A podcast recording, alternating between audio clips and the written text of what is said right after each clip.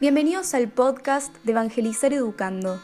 Mi nombre es Camila Suárez y en el episodio de hoy hablaremos sobre la gracia del primer anuncio y cómo anunciar el Evangelio en el siglo XXI. La palabra de Dios define el anuncio de Jesús como Evangelio o como buena noticia, pero esta no expresa totalmente la riqueza de dicha palabra. Antiguamente en el Imperio Romano las proclamas que procedían del emperador se llamaban evangelios. Lo que venía del emperador era un mensaje importante por las consecuencias que tenía en la vida cotidiana. Las proclamas tenían principalmente un carácter salvador y otorgaba a sus comunicaciones un carácter divino. Además, no consistían simplemente en una noticia, sino que producían una transformación de la realidad sociopolítica y cultural. Cuando los autores de los evangelios tomaron esa palabra, querían que el mensaje de Jesús sea un mensaje con poder y autoridad. No es solo una mera palabra o una simple comunicación, sino que es una transformación verdadera de la realidad personal y social.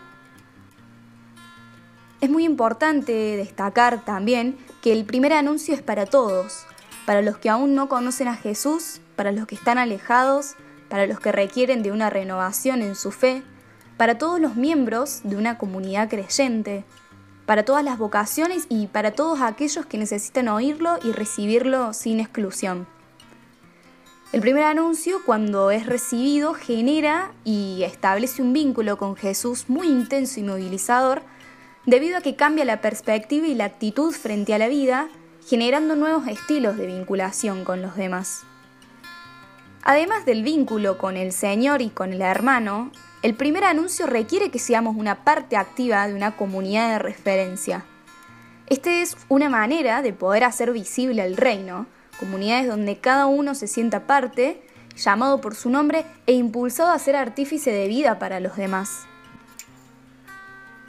¿Qué es el querigma? El primer anuncio es también denominado querigma, que significa proclamación. El Papa Francisco nos recuerda que el primer anuncio, querigma, debe ocupar el centro de la actividad evangelizadora. Jesús te ama, dio su vida para salvarte y ahora está vivo a tu lado cada día, para iluminarte, para fortalecerte, para liberarte. Cuando el primer anuncio se le llama primero, no significa que esté al comienzo y después éste se reemplaza, sino que es el primero en un sentido cualitativo es el anuncio principal, ese que siempre hay que volver a escuchar de diversas maneras y anunciar de una forma o de otra. En definitiva, el querigma es una persona, Jesús de Nazaret, la gran noticia de la intervención definitiva de Dios en la historia humana. Es una gracia concebida por el mismo Dios, Padre, Hijo y Espíritu Santo. Ahora bien, ¿cuál es el contenido y el modo del primer anuncio? El contenido es la Pascua de Jesús, muerto y resucitado por cada uno y por todos. Revelación del amor de Dios y de su perdón misericordioso. El que anuncia, aún desde su limitación, da lo mejor de sí. El primer anuncio es anterior a la catequesis y a la instrucción formal de la fe que vendrán luego con motivo de los sacramentos, la integración a una comunidad, la formación en temas específicos, la participación en retiros espirituales, etc. El querigma es siempre un relato explícito que involucra siempre a quien lo ofrece, y cada vez que se realiza resulta un nuevo anuncio. Supone encuentro, novedad, irrupción y transformación siendo esencialmente el mismo, se adapta a cualquier circunstancia y a cada época para ser efectivamente significativo a las nuevas generaciones, tanto para los que nunca han escuchado hablar de Jesús como también para los creyentes que necesitan oírlo renovadamente. Por otro lado, ¿cuáles son los componentes y dinámica de la gracia del primer anuncio? El primer anuncio siempre, enmarcado en el contexto de cada persona y comunidad, tiene entre sus componentes estructurantes los siguientes elementos. Tiene un núcleo cristológico pascual, ya que el centro del mensaje es el Señor Jesús muerto y resucitado. Tiene un núcleo soteriológico de eficacia salvífica en cada uno. Tiene un núcleo vincular, ya que el primer anuncio establece interpersonalmente la relación con Jesús como un alguien. Tiene un núcleo de sentido existencial, ya que a partir de la Pascua de Jesús se ilumina el misterio de la existencia humana. Tiene un núcleo ético, ya que el horizonte humano y evangélico propuesto por Jesús resignifica los valores personales y sociales y además tiene un núcleo de conversión continua, ya que la madurez de la fe supone un dinamismo siempre creciente que nunca termina. En conclusión, la calidad y la eficacia del primer anuncio dependen de la acción de la gracia de Dios, de la docilidad del anunciador y del enunciado, del testimonio de quien anuncia, de la fidelidad al mensaje y de los frutos de conversión que produzca.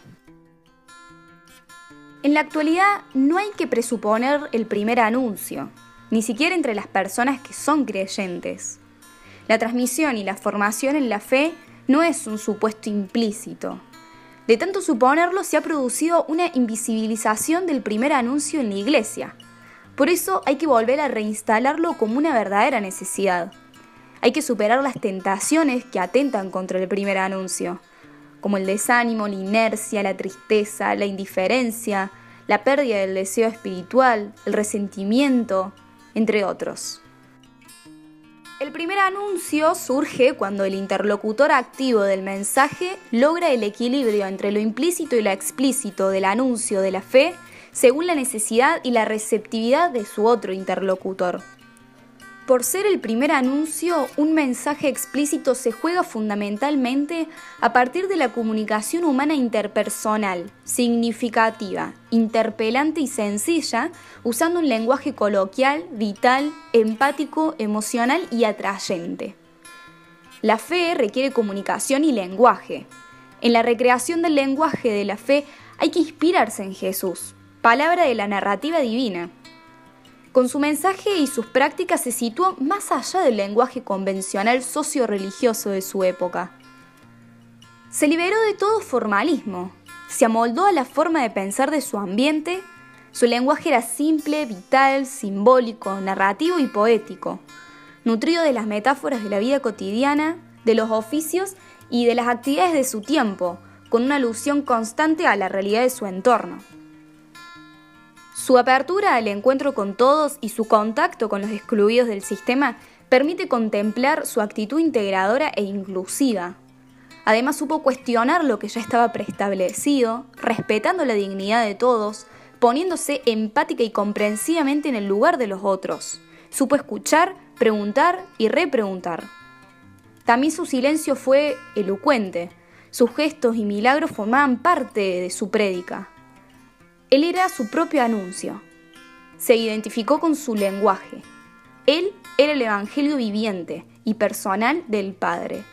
En su palabra reveló la palabra de Dios, con su ser, con sus gestos y con su silencio. La novedad de su lenguaje no estuvo solo en transmitir nuevas ideas, sino en dar una nueva visión de la realidad, incluso de Dios. Fue palabra, imagen y signo viviente de Dios, Utilizó tanto los elementos materiales de la naturaleza como también gestos humanos. El primer anuncio tiene como interlocutores a los que reciben por primera vez el Evangelio en un camino de iniciación a la fe, como aquellos cristianos que requieren de un renovado anuncio del Evangelio para poder profundizar o reoptar por su fe. El primer anuncio cuando es reevangelización de los creyentes no consiste en un volver al punto de origen, sino un retorno vital y creativo para inspirarse y poder continuar. Si el anuncio del Evangelio busca que cada oyente de la palabra se encuentre con Jesús y se suscite la fe en Él, entonces no hay discipulado sin encuentro personal. A partir de ahí, la vida cristiana debe concebirse como un dinamismo espiritual que permite vivir ese discipulado como itinerario, en el que la conversión permanente y el llamado a la santidad son constitutivos, junto a un real compromiso misionero. El interlocutor del primer anuncio es el discípulo misionero. En cuanto discípulo se proyecta hacia el encuentro con el Señor y en cuanto misionero se dirige hacia la cultura en que vive. Es así como la Iglesia encuentra caminos nuevos capaz de salir de sí misma yendo hacia el que no le frecuenta. El anunciador debe estar convencido. Como dice el Papa Francisco, solo puede ser misionero alguien que se sienta bien buscando el bien de los demás, deseando la felicidad de los otros. Esa apertura de corazón es fuente de felicidad, porque hay más alegría en dar que en recibir. Hemos llegado al final del podcast. Gracias por escucharme y nos vemos en la próxima.